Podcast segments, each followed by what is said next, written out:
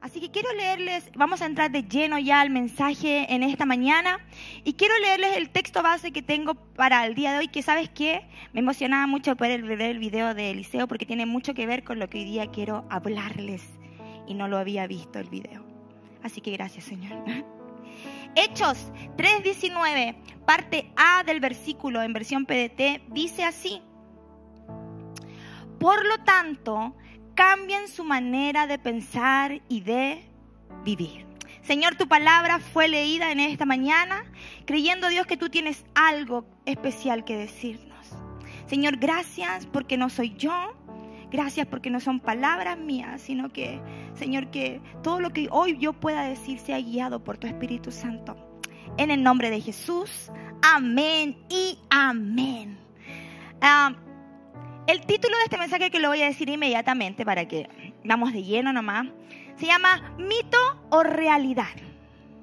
Se han hecho programas de televisión, mito o realidad. Comprobamos si es cierto o es un mito. ¿Lo han visto? Unos programas que comprueban si eh, es verdaderamente algunos mitos que hay. ¿Y sabes qué? Eh, quiero leerte el significado, uno de los significados de la palabra mito historia imaginaria que altera las verdades, cualidades de una persona o de una cosa. Es una historia imaginaria que altera las cualidades de una persona o una cosa. Ese es uno de los significados de mito. Entonces, quiero aquí, a, muchos les ha pasado que he nacido mamita aquí, igual que yo, tengo dos hermosas bendiciones, gloria a Dios. Miren, contenta, levantan las manos todas las mujeres. Amén. Somos madres, ¿verdad? Bendecidas bendiciones de Dios, literales. Em, tengo la bendición de ser madre de dos hombres.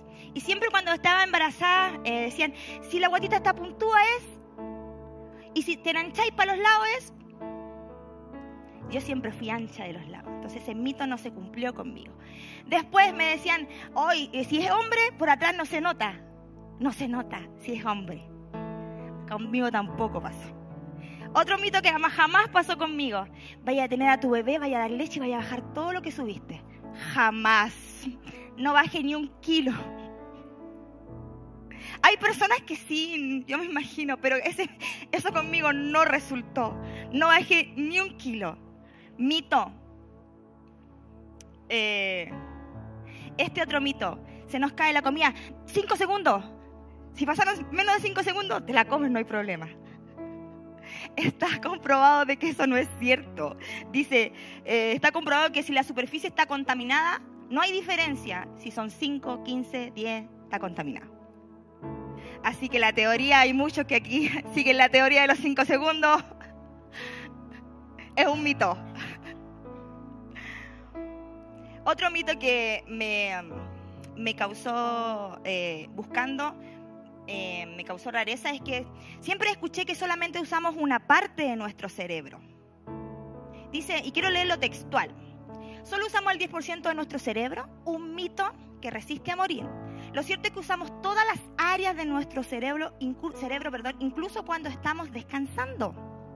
Es verdad que el cerebro es muy plástico y que lo usamos y que no lo usamos todo a la vez, ya que algunas zonas están especializadas cuando caminamos, por ejemplo, pero no hay una parte del cerebro que no haga nada y que esté esperando a que la activemos para tener un superpoder, dice aquí.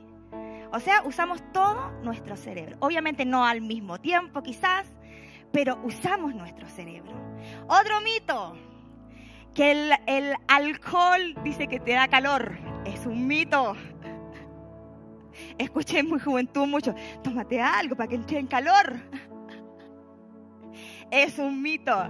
Dice que el alcohol te mantiene caliente. Los licores dan la sensación de calor, pero el alcohol baja la temperatura. Así que si te quedas eh, varado en la Antártida, no tomes alcohol, vas a morir congelado. El, con lo que el cuerpo es realmente peligroso beber alcohol cuando hace mucho frío. Miren, así que ya no, no usen ese, ese argumento. Es falso. Y así, me, recuerdo que hace un tiempo atrás, eh, venía hace mucho tiempo con, mi lavadora, esto es algo súper doméstico, mi lavadora que ya no daba más la pobre y, me, y ya estaba con bastante uso, así que tenía que hacerle una mantención. eh, y me dijeron, échale estas pastillitas, te va a limpiar el tambor y va a quedar, no van a hacer falta mantenimiento. Le compré las pastillitas. Nada, hermano. Nada. La ropa me salía más sucia que limpia. Hay que hacerle mantención a la lavadora. Las pastillitas no sirven. Es un mito. Gloria a Dios por Joelito. Mitos. Cosas que creemos que son verdad, pero no lo son. ¿Cuántas veces hemos vivido de mito en mito en el Evangelio? creyendo cosas que son verdad y no lo son. Haciendo cosas que nos dijeron, haciendo cosas que me dijo alguien que así se hacen, pasándose de generación en generación y no son realidad. Y no son realidad. Quiero leerte la definición de realidad. Existencia verdadera y efectiva, efectiva de algo o alguien. Existencia verdadera, esa es la realidad. Y el mito, ¿se acuerda que lo leímos? historia imaginaria que altera la realidad. Quiero irme ahora a leer eh, Isaías 61.1. Este versículo es una profecía de Isaías, hecha hace muchísimos años antes que llegara Jesús a la tierra. Y dice Isaías 61, 1 en versión NTV, dice, el Espíritu del Señor soberano está sobre mí porque el Señor me ha ungido para llevar buenas noticias a los pobres. Me ha enviado para consolar los corazón, a los de corazón quebrantado y proclamar a que los cautivos serán liberados y que los prisioneros serán puestos en libertad. Es una profecía que Isaías dio mucho antes que llegara Jesús. Los judíos se tomaron de esta profecía para decir que iba a llegar un libertador. Ellos esperaban un libertador político que llegara a sacarlo de todo lo que ellos estaban viviendo. Eso esperaban ellos, porque eso creyeron eh, interpretar a través de esto, de este pasaje. Él profetizó que vendría alguien a libertar al pueblo. Entonces la gente pensó que era un libertador político.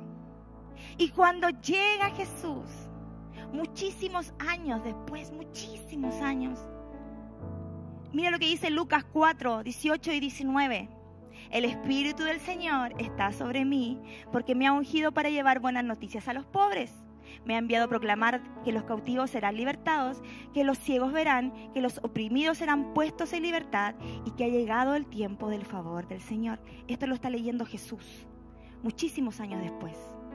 Mira lo que dice el versículo 21. Después Jesús comenzó a hablarles. La escritura que acaban de oír se ha cumplido este mismo día.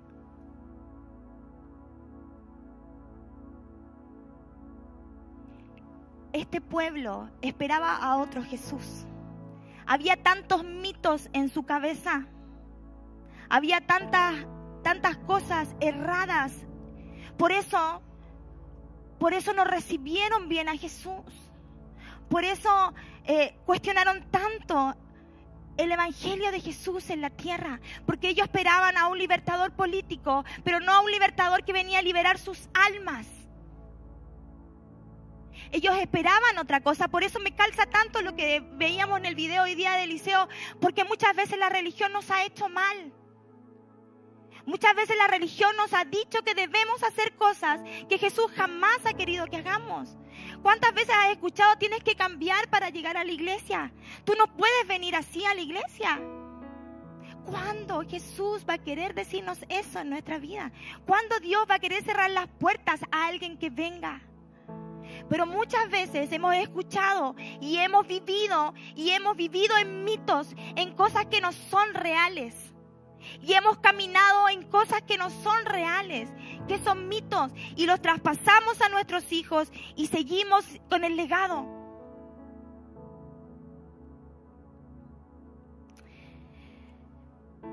Quiero que quiero que hoy día tú puedas pensar y que Dios pueda revelarte en tu corazón. Quizás hay tantas cosas que tú has estado creyendo que a través de su palabra puedan serte reveladas a tu vida, que has estado creyendo, que has estado haciendo, que sabes que no es nunca lo que Jesús ha querido, lo que Dios ha querido para ti y para mí.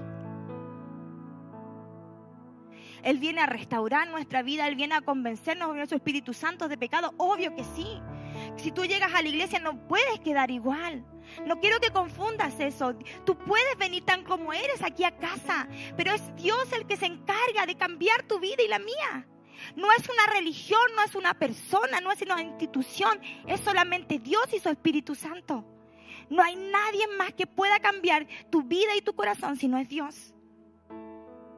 Puedes venir tal como eres. Muchos hemos llegado con tantos pecados en nuestro corazón, con tantas cosas que hemos tenido que cambiar y con tantas cosas que aún debemos seguir haciéndolo. Y hemos llegado, pero es Dios en quien se encarga de poder cambiar nuestra vida, de poder cambiar nuestro pensamiento. ¿Hay alguien que traspasó esa manera de pensar? Ese fue Jesús. Y aquí quiero, quiero leerles eh, una historia que es súper conocida, pero aquí que marca, marca cuando Jesús eh, rompió un mito rompió una, un paradigma, que es la historia de la mujer adúltera. Juan 8, vamos a empezar a leer del 3 al 5 primero y dice, en versión PDT, los maestros de la ley y los fariseos le llevaron una mujer que había sido sorprendida cometiendo adulterio.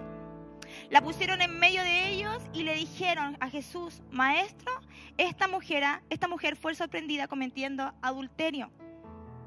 Moisés nos ordenó en su ley que matemos a pedradas a la mujer que haga esto.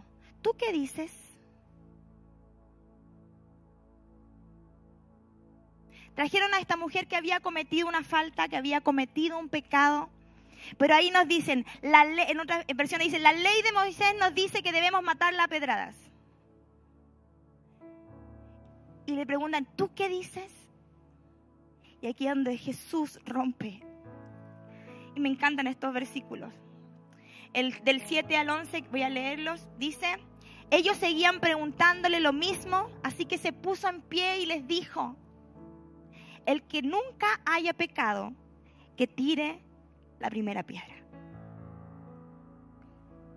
Me sorprende Jesús. Tan simple, tan sencillo, pero tan efectivo a la vez. Ellos estaban esperando que Él les dijera, sí, hay que regirse por la ley de Moisés, matémosla y que Él agarrara la primera piedra y quizás se la tirara a esta mujer. Pero Él fue, lo que dijo fue, el que esté libre de pecado, que tire la primera piedra, el que nunca haya pecado. Y se volvió a agachar, sigo leyendo, y siguió escribiendo en el suelo. Al escuchar esto, se empezaron a ir de uno en uno, y los más viejos se fueron primero. Jesús quedó solo con la mujer que todavía estaba allí parada. Jesús se puso de pie y le dijo, mujer, ¿dónde están aquellos? ¿Dónde están ellos? ¿Alguien te condenó? Ella dijo, nadie, Señor. Jesús le dijo, tampoco yo te condeno, vete y de ahora en adelante no peques más.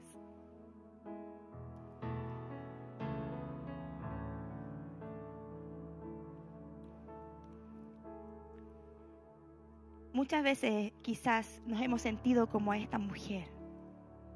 Hemos vivido situaciones y quizás hemos recibido el, el juicio de la gente. Quizás hemos recibido la indiferencia de la gente. Hemos estado a punto quizás de ser apedreados por la gente. Pero Jesús en esta mañana dice, ni yo te condeno, vete en paz. Por eso hablaba que el, el, que el único capaz de restaurar nuestra vida y nuestro corazón no es una religión, porque lo hemos dicho un montón de veces, la religión no salva a nadie, sino es la relación que tú puedas tener con Dios. Quizás muchas personas y muchos de nosotros aquí venimos, como hablaba Eliseo, me vuelvo a tomar del video, de, de vida, de iglesia. Yo ya lo he cantado en más de una oportunidad. Yo soy hija de pastor, nacida y criada en el Evangelio. Me casé con un hijo de pastor. O sea, ¿qué más? Toda mi vida fui hasta misionera en Perú por dos años cuando yo era muy chica.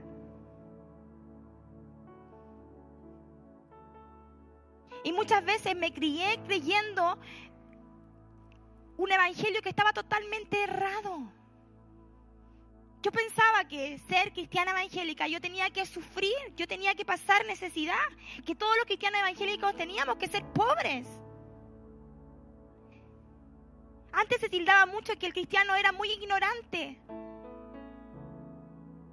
mitos que fueron traspasados, realidades que no son realidades, que fueron traspasadas. Una vez conversando con mi esposo, le eh, cuando eh, él se vino de lleno aquí a trabajar a la iglesia, me decía, eh, mamita, ahora vamos a vivir por fe. ¿Qué piensas tú de esto? Y mi, y mi pensamiento de vivir por fe siempre fue que yo iba a pasar hambre. Ese era mi pensamiento, que vivir por fe era pasar hambre, pasar necesidades. Porque fui criada de esa manera, así se me enseñó. Pero sabes que he roto con ese mito en mi vida, porque no es así. Dios quiere bendecirte, Dios quiere prosperarte, Dios quiere darte cosas. Él quiere hacerlo. Pero muchas veces tenemos que romper con mitos. ¿Qué piedras hoy día tú estás sosteniendo que no te dejan avanzar? ¿Qué piedras, qué mitos, qué, qué, cosas que no son reales hoy día tienes en tus manos que no te dejan avanzar? Que te traban, que no te dejan seguir, no te dejan caminar. Cuando le presentan a esta mujer, lo primero que le dicen estos hombres, según la ley de Moisés, dice que debemos hacer. Es lo primero que le dicen a Jesús. Pero inmediatamente Jesús rompió con eso, inmediatamente. Cuando Jesús se revela en nuestras vidas, empezamos a romper mitos y creemos en la realidad. Cuando Jesús se revela a tu vida, empiezas a romper con mentiras que ha puesto el enemigo. ¿Sabes qué? Yo amo, mi, amo lo que tuve que pasar cuando niña. No fue una niñez eh, sufría tampoco. Sí pasamos muchas necesidades. Eh, eh, por mucho, sobre todo cuando yo era chica, vivimos quizás mucha escasez. Aquí tengo a, a mi hermano que está aquí también, fue misionero en Perú. Y vivimos muchas cosas que quizás fueron difíciles y no las entendía cuando era niña. Pero no era porque mis padres tuvieran la culpa, sino porque ellos venían replicando lo mismo que les fue enseñado. Y muchas veces tú y yo nos pasa eso. No es que tú tengas la culpa, tú vienes trayendo cosas que te han sido enseñadas. Tú vienes trayendo cosas que aprendiste, que alguien te dijo que debías hacer. Pónele vinagre, que con eso sale la mancha. Cosas que nos, nos van traspasando. que muchas veces son solamente mitos, no son realidades. Pero cuando tú sueltas eso, cuando la palabra de Dios te es revelada a tu vida, Dios trae libertad. Dios trae algo nuevo para ti para mí. ¿Quién lo cree en esta mañana? Cuando Él se revela en nuestra vida, empezamos a soltar esas piedras. Las empezamos a soltar.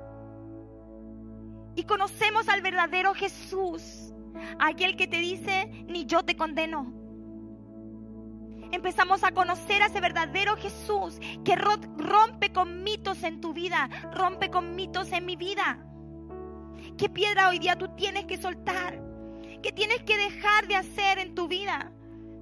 Que realmente no es la realidad que Dios tiene para ti. ¿Sabes? Somos tan limitados muchas veces porque no podemos ver más allá. Pero si pudiéramos ver todo lo que Dios tiene para nosotros. Y yo te lo he dicho un montón de veces, si yo hace unos años atrás me hubieran dicho que iba a estar parada aquí en esta mañana, no lo hubiera creído. Porque somos tan limitados para creer lo que Dios tiene. Pero hoy que puedo estar hablando, te puedo decir, Dios tiene mucho más. Mucho más para ti, mucho más para mí. Que nadie te diga lo contrario. Que nadie te diga lo contrario. No, no puedes, tú tienes que cambiar. No, no puedes, tú tienes que primero. No, tú, tú no. Y ponerte una lista de muchas cosas que tienes que cumplir para recién poder acceder. No es así, no es así. Jesús ha venido con, a romper todas esas cosas en nuestras vidas. Ya lo dije, pero por tanto tiempo viví con tantos mitos, con tantas cosas que no eran ciertas en mi cabeza. Y tantas cosas que hice realidad en mi vida. Un montón. Que no eran ciertas, que eran solo. Y hay tantas todavía que tengo que derribar. Porque estamos en eso. Hay tantas cosas que aún debemos dejar. Cuando empezamos a soltar aquello que no nos deja avanzar, cuando empezamos a soltar aquellas piedras que quizás nos dieron, empezamos a conocer y a vivir en su propósito. Cuando empezamos a experimentar la verdad de Dios en nuestra vida, empezamos a vivir en su propósito. Empezamos a conocer lo que Él quiere para mí. Ay, no era así. No, no lo era. Ay, no tenía que hacer esto yo. No, no lo tenías que hacer. No tenía que cumplir estos ciertos. No, no tienes que cumplir nada. Nada. Iglesia, aún estamos en el año de desborde. ¿Quién lo cree? Estamos en el año de desborde. Dios ha dado una palabra, nos ha dado una palabra como casa, año de desborde. No lo olvides. Que, no, estas no realidades, estos mitos, no tapen lo que Dios tiene para ti, año de desborde.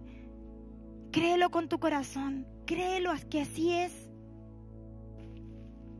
Por eso debemos cambiar nuestra manera de pensar. Lo leímos al inicio, ¿se acuerdan? Nuestro texto base era, por lo tanto cambien su manera de pensar y de vivir. Al cambiar nuestra manera de pensar, nuestra manera de vivir va a ser distinta. Al cambiar tu manera de pensar, tu manera de vivir y ver las cosas va a ser distinta. Al cambiar que Dios, cuando dejes que Dios cambie tu manera de pensar, tu forma de ver las cosas va a ser distinta. Vas a creerle a Dios. Vas a confiar en Dios. Vas a tener fe en lo que Dios puede hacer. No vas a dudar en lo que Dios puede hacer en tu vida. Cuando cambias tu manera de pensar, tu forma de vivir cambia. Cuando dejas que Dios actúe en tu corazón, tu forma de ver la vida cambia. Él tiene preparado para nosotros algo tan hermoso. quiero, quiero leerles eh, Juan. Esta es, esta, es, esta es una única realidad que tú, debes atesorar en tu corazón. En Juan 10:10 10 dice así, cuando el ladrón llega se dedica a robar, matar y destruir. Eso es lo que hace el enemigo. Pero mira lo que dice lo que dice Jesús en esta mañana. Yo he venido para que ustedes tengan vida y para que la vivan plenamente. Esa es la única realidad que tienes que creer hoy en tu vida. El enemigo trae mitos, trae cosas que no son reales a tu vida para tratar de, distraerte, de cambiar el rumbo, de alejarte de Dios. Pero tu Biblia, la Biblia nos dice en esta mañana que Él ha venido para que ustedes tengan vida y para que la vivan plenamente. Para que seas pleno. Y cuando hablan de una vida plena, plena, perdón, habla de todas las áreas de tu vida, lo sentimental, lo económico, lo espiritual, lo laboral, la salud. Pleno, pleno. Eso es lo que quiere Dios para ti y para mí. Eso es lo que quiere Jesús para ti y para mí en esta mañana. Que puedas vivir en la realidad que Él tiene para ti. En la realidad que Él ha planeado para ti y no en mitos que hemos venido creyendo y que hemos venido arrastrando por años.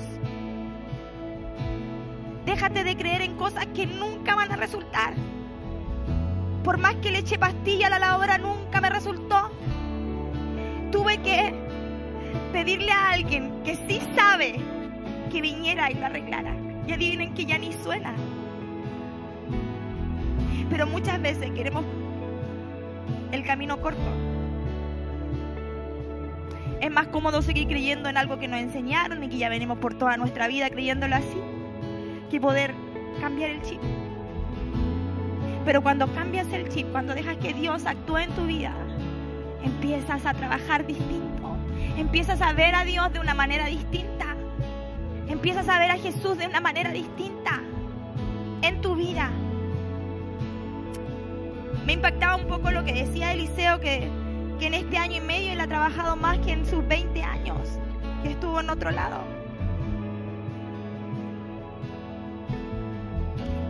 Muchas veces que tenemos que, tenemos que romper con mitos, tenemos que romper con situaciones para poder avanzar.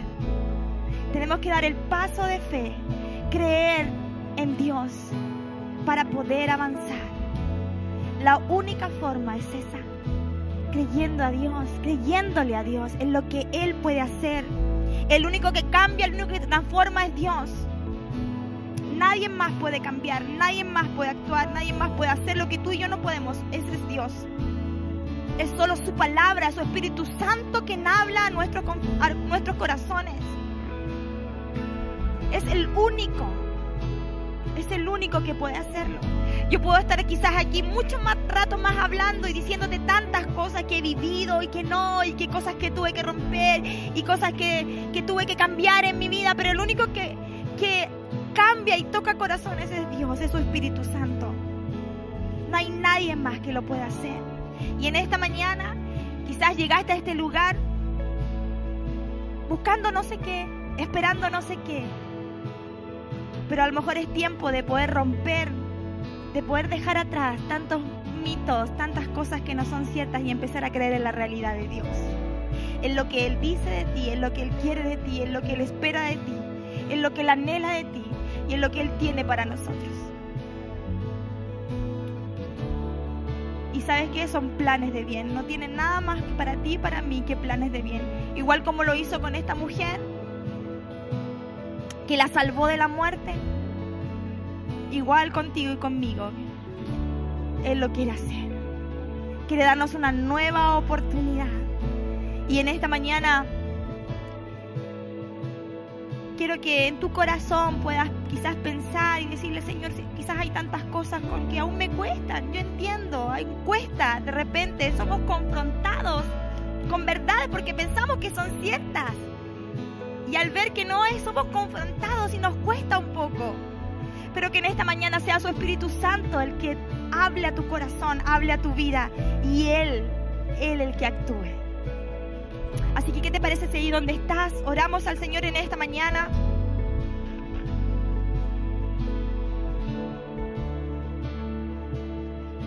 Y le damos gracias a Dios por este, por su palabra. Y le decimos, Señor, quizás hay tantos mitos, hay tantas cosas que aún estoy viviendo como si fueran reales y no lo son. Y sigo insistiendo en lo mismo y no me permiten avanzar. Padre, en esta mañana, en el nombre de Jesús, Señor, tu palabra ha sido dada. Señor, mira, tú viniste a romper con tantos mitos, Señor. Tú viniste a esta tierra a romper con tantos paradigmas, Señor. Señor, asimismo hazlo en nuestro corazón en esta mañana. Que puedas romper con cosas, Dios, que no nos permiten avanzar. Y que en esta mañana podamos ver tu realidad en nuestra vida. Señor, lo que tú tienes para nosotros. Señor, aquí están nuestros corazones dispuestos. Aquí está nuestra vida dispuesta para recibir lo que tú tienes, Dios. Señor, no queremos más vivir en mentiras, sino queremos vivir en tu realidad, en lo que tú tienes para nosotros. Señor, gracias, gracias, gracias Dios. Y sabes que como casa nunca queremos perder la oportunidad.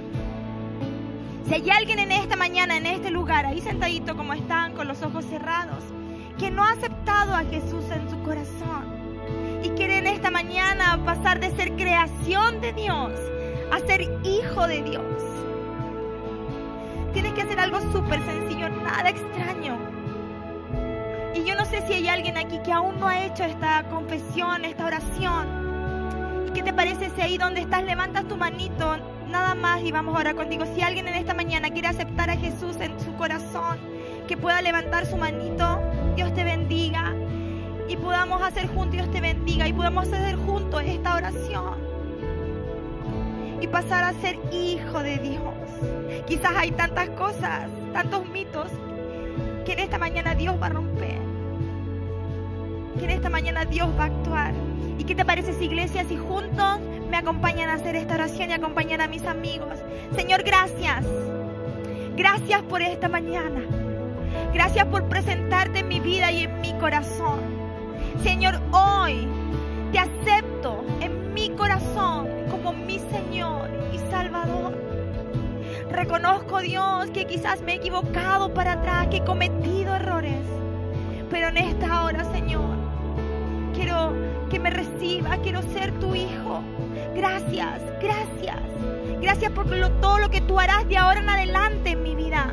Gracias Jesús por morir en la cruz por mí. En el nombre de Jesús, amén y amén. Por favor, iglesia, ponte en pie en esta mañana.